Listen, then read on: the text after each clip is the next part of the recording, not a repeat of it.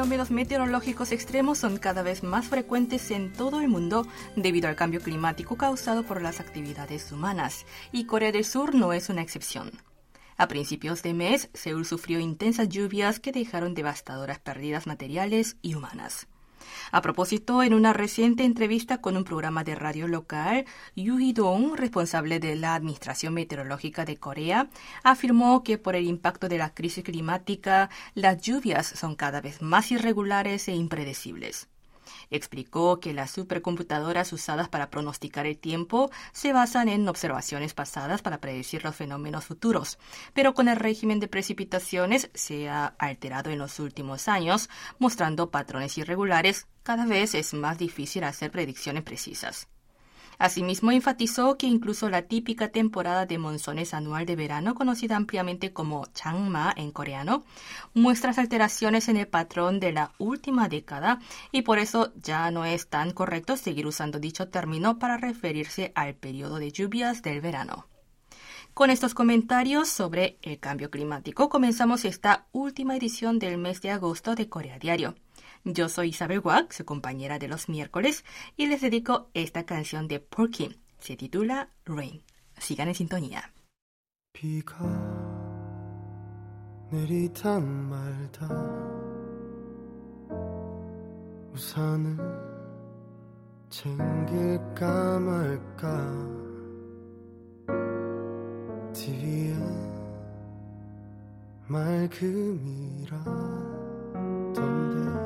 네 마음도 헷갈리나 봐. 비가 또 내리다 말다. 하늘도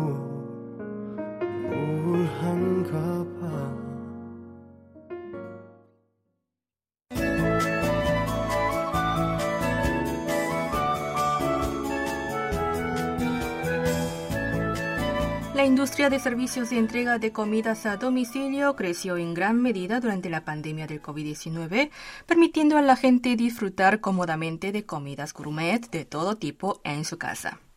Pero si bien el delivery ofrece comodidad, tiene sus efectos secundarios, en especial el impacto negativo para el medio ambiente.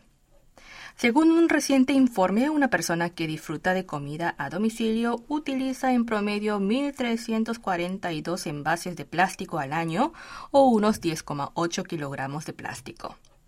El problema es que solo un 45,5% de esos recipientes usados para el envío a domicilio son reciclables. Esto se debe a que aunque se lave el envase, es difícil de reciclar si quedan restos de grasa o adhesivos. A propósito, en un intento por reducir la cantidad de residuos que se generan en las entregas de alimentos, la ciudad de Seúl se asoció con la plataforma de delivery coreana Yukiyo en octubre del año pasado, a fin de impulsar un proyecto piloto que consiste en entregar la comida en contenedores reutilizables hechos de acero inoxidable, al que se unieron unos 100 restaurantes del distrito de Gangnam en la zona sur de Seúl. En concreto, las comidas se entregan en recipientes de acero inoxidable reutilizables y se empaquetan en bolsas también reusables.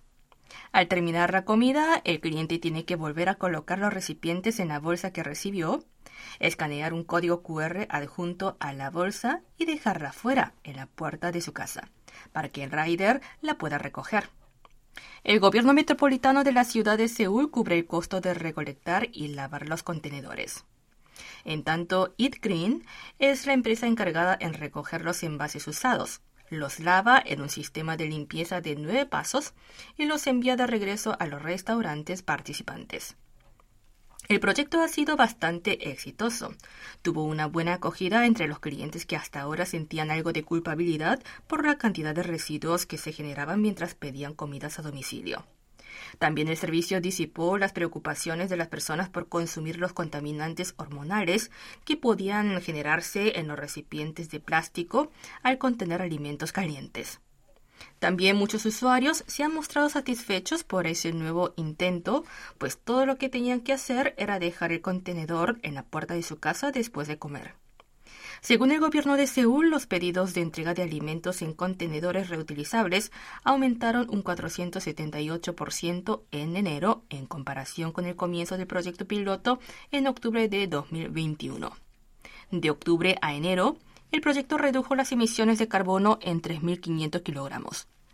Así las cosas, la capital firmó recientemente un acuerdo adicional con otras tres principales aplicaciones de delivery para que adoptaran un servicio similar. Además, plantea recibir solicitudes de adhesión de más restaurantes, no solo en Gangnam, sino de otros distritos, donde hay muchos hogares unipersonales, los mayores usuarios de las apps de entrega.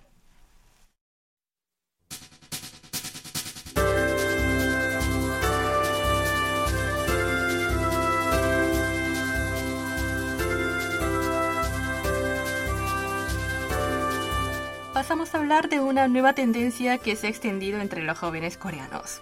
Me refiero a Nekot, una nueva máquina de fotomatón que ha traído a miles de clientes.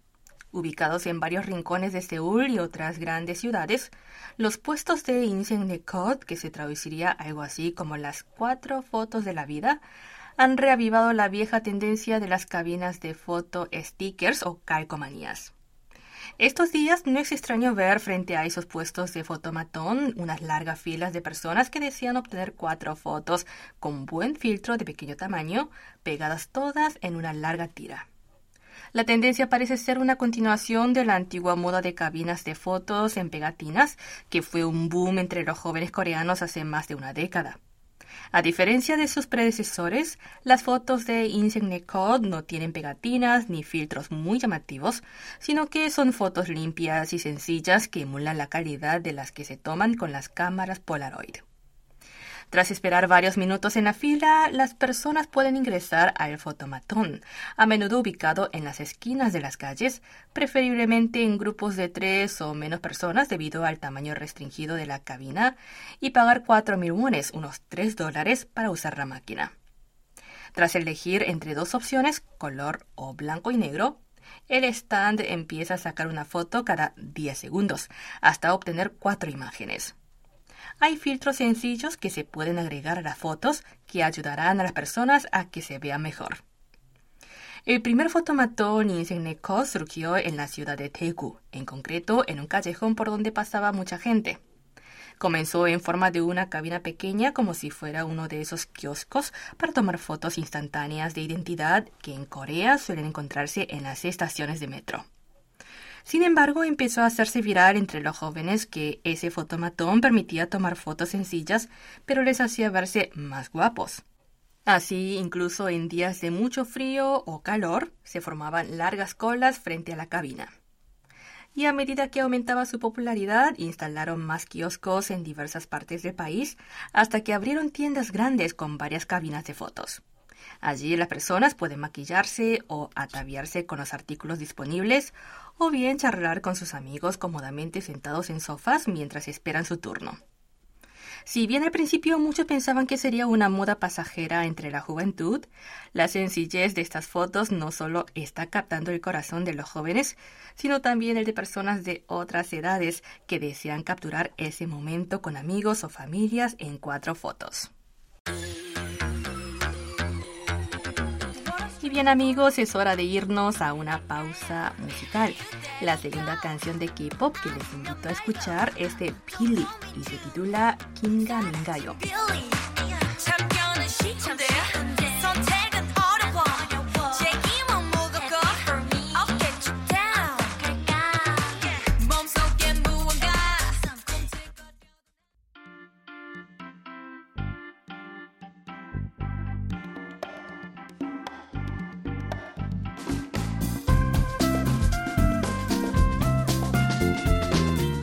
Hola amigos, Sofía Lee les envía un cordial saludo de bienvenida a The Tour por Seúl. El lugar que visitaremos hoy es el Centro de Artes de Seúl, la meca de la cultura. ¿Me acompañan?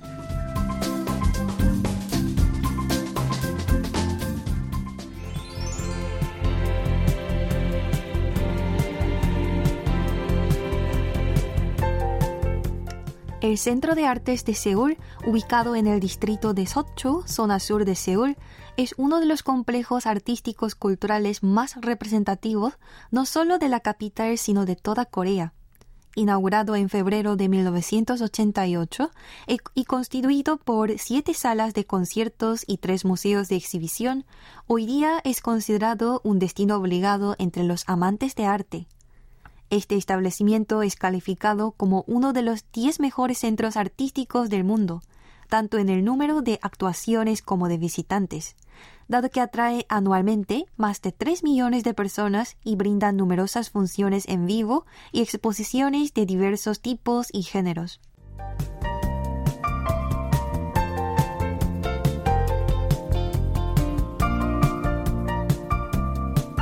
Este complejo artístico-cultural alberga cinco grandes secciones, las cuales son el Teatro de la Ópera, la Casa de Música, la Galería de Artes Hangaram, la Galería de Diseño Hangaram y el Museo de Caligrafía.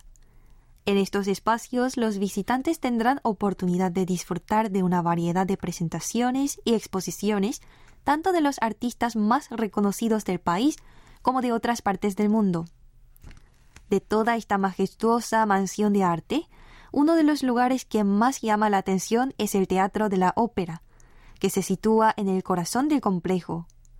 Su arquitectura es muy original, pues representa el sombrero tradicional coreano kat, que tiene forma de cilindro sostenido por una ala amplia. Este edificio fue el último en construirse de todo el centro y abrió sus puertas al público en 1993. En tanto, la casa de música es uno de los espacios más importantes de todo el complejo.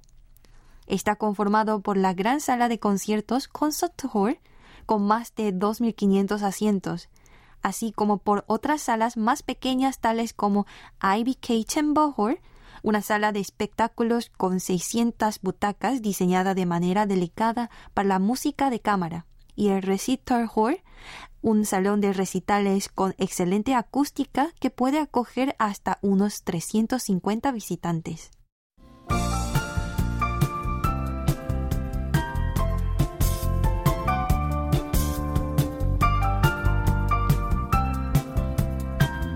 La Galería de Arte Hangaram y la Galería de Diseño Hangaram están ubicadas a la izquierda del Teatro de Ópera, Allí es posible disfrutar de las bellas artes de todo el planeta. En general, se exponen obras contemporáneas, pero su género va cambiando regularmente durante todo el año. Por si fuera poco, en la Galería de Diseño se ubican salas para seminarios, un centro de información artística y una biblioteca con incontables libros y documentos interesantes para los aficionados al arte. También hay un salón audiovisual donde se permiten ver películas y documentales relacionados con las majestuosas obras.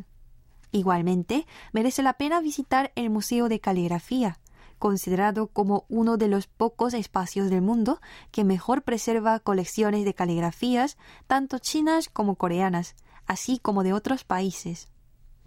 Ahora es hora de tomar nota de cómo llegar a este gran complejo artístico de Seúl deben bajarse en la estación de la terminal de autobuses Dambu de la línea 3 y desde la salida 5 deben caminar unos 10 minutos o bien tomar el autobús verde número 11 junto al metro, que les llevará hasta la puerta de entrada del centro.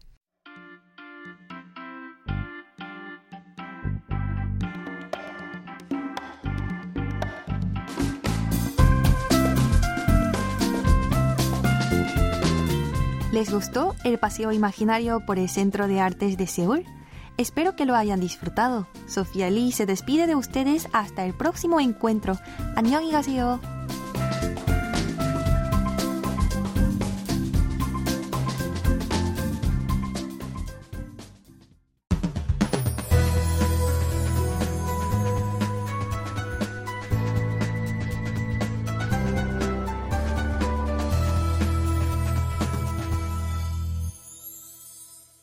KBS World Radio. Están sintonizando Corea Diario en la conducción de Isabel Watt.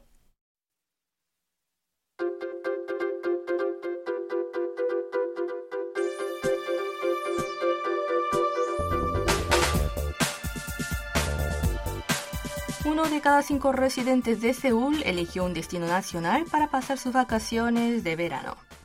Según un reciente análisis de Big Data, el número de seulitas que visitó otras ciudades del país fuera de la zona capitalina aumentó un 24,9% en esta temporada estival en comparación con julio de 2019, mientras los destinos más favoritos fueron la isla de Jeju, Gangwon y Chola del Sur.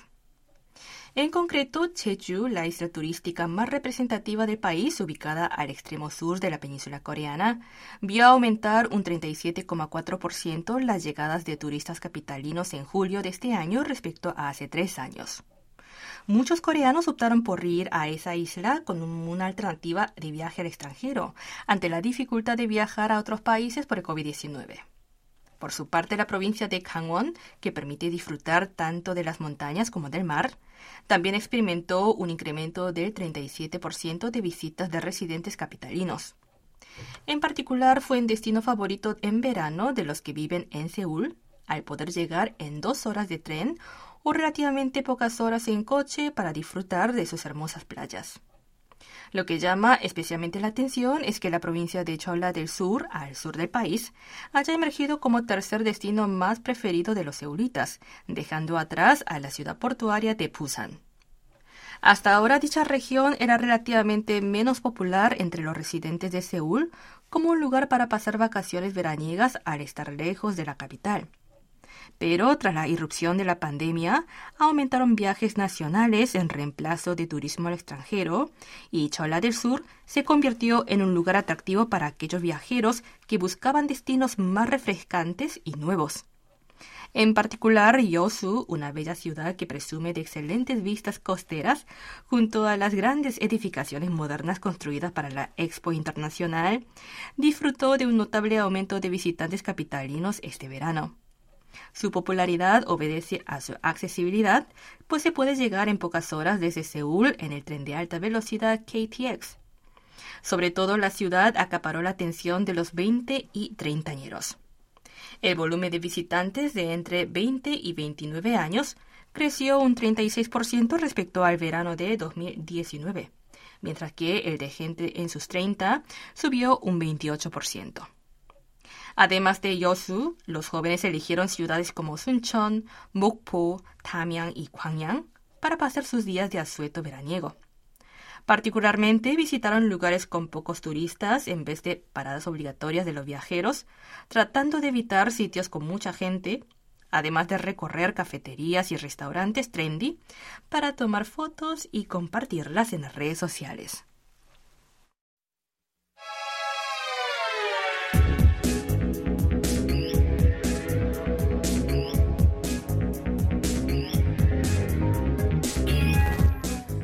Jun, el matemático surcoreano estadounidense que este año ganó la prestigiosa medalla Fields, considerada el Nobel de Matemáticas, pronunció el lunes 29 un discurso de graduación en su alma mater, la Universidad Nacional de Seúl. Ho, quien es también profesor de la Universidad de Princeton de Estados Unidos y del Instituto de Estudios Avanzados de Corea, subió al podio en la 73 ceremonia de graduación de verano para dirigir sus palabras a los egresados de 2022. Cabe destacar que Ho Jun nació en 1983 en California, si bien creció y estudió desde primaria hasta maestría en Corea. Se especializó en física y astronomía en la Universidad Nacional de Seúl, considerada una de las instituciones más prestigiosas del país, y recibió una maestría en matemáticas en la misma universidad en 2009 para después seguir el doctorado en la Universidad de Michigan en 2014. En su discurso del lunes, el profesor de 39 años pidió a los graduados no centrar su interés solo en sus preparativos para conseguir empleo, casarse, promocionarse en la empresa, jubilarse y morir en una plausible habitación individual de un hospital. Instó a no acostumbrarse a la dulzura de la rudeza, el odio, la competencia, la división, la comparación, la pereza y la vanidad, sino vivir plenamente cada día. El matemático confesó que durante su vida universitaria se perdió en el camino de la vida muchas veces y siempre se preocupaba por qué podía hacer una persona como él en esta vida, comparándose a sí mismo con sus amigos inteligentes, sanos y dirigentes. Agregó que muchos de los graduados que escuchaban su discurso probablemente habrían pasado por un proceso similar los últimos años, unos con más dificultades y otros menos, pero incidió en que ahora les espera un desafío más grande, o sea, una repetición de días que, aunque tienen un final, es incierta y opaca, algo que podría ser, según explicó, más difícil de lo esperado. Al final de su discurso, entregando palabras de felicitación a los alumnos por su graduación y su nuevo comienzo, el profesor Ho les aconsejó ser amables consigo mismos. Fue la primera ceremonia de graduación presencial de dicha universidad desde que brotó el COVID-19 en el país a principios de 2020. Ho-jun también fue seleccionado ese día como el estudiante orgulloso de la Universidad Nacional de Seúl.